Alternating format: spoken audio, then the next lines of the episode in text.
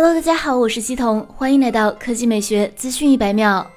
据供应链透露，苹果为让首款折叠 iPhone 能尽快问世，目前已在测试折叠机的屏幕、轴承等关键零组件，而屏幕仍将由三星提供面板，轴承方面则有几家供应商，组装方面估计由最大代工伙伴红海操刀。此前报道，苹果正评估首款折叠 iPhone 屏幕是采用 OLED 还是 Micro LED 技术，预计最快2022年9月发布第一款折叠 iPhone。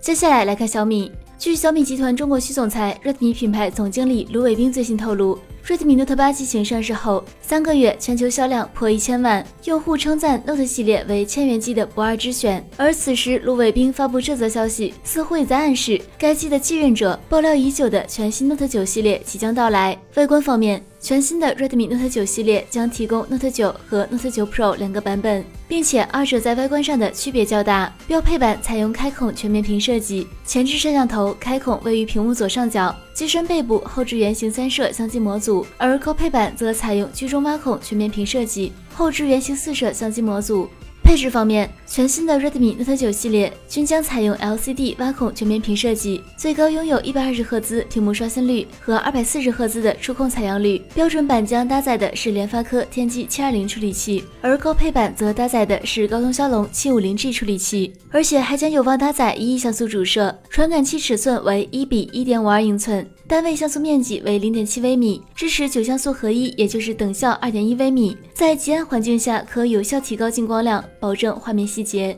全新的 Redmi Note 9系列最早有望在本月底发布，目前已经通过工信部的入网许可。按照卢伟冰微博最新的暗示，该机的起售价预计仍在千元左右。好的，以上就是本期科技美学资讯本秒的全部内容，我们明天再见。